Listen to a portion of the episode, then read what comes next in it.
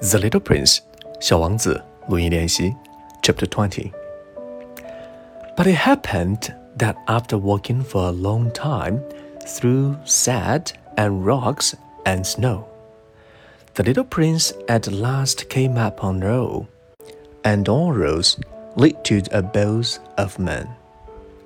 He was standing before a garden, all bloom with rose.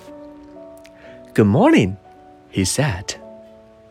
Good morning, said the rose. The little prince gazed at them. They all looked like his flower. Who are you? he demanded, thunderstruck. We are rose, the rose said. And he was overcome with sadness.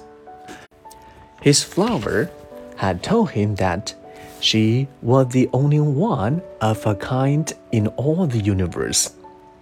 And here were 5,000 of them, all alike, in one single garden. She, she would be very much annoyed, he said to himself. If she should see that, she would cough most dreadfully and she would pretend that she was dying to avoid being laughed at. And I should be obliged to pretend that I was nursing her back to life. For if I did not do that, to humble myself also, she would really allow herself to die. Then he went on with his reflections. I thought I thought that I was rich, with a flower that was unique in all the world.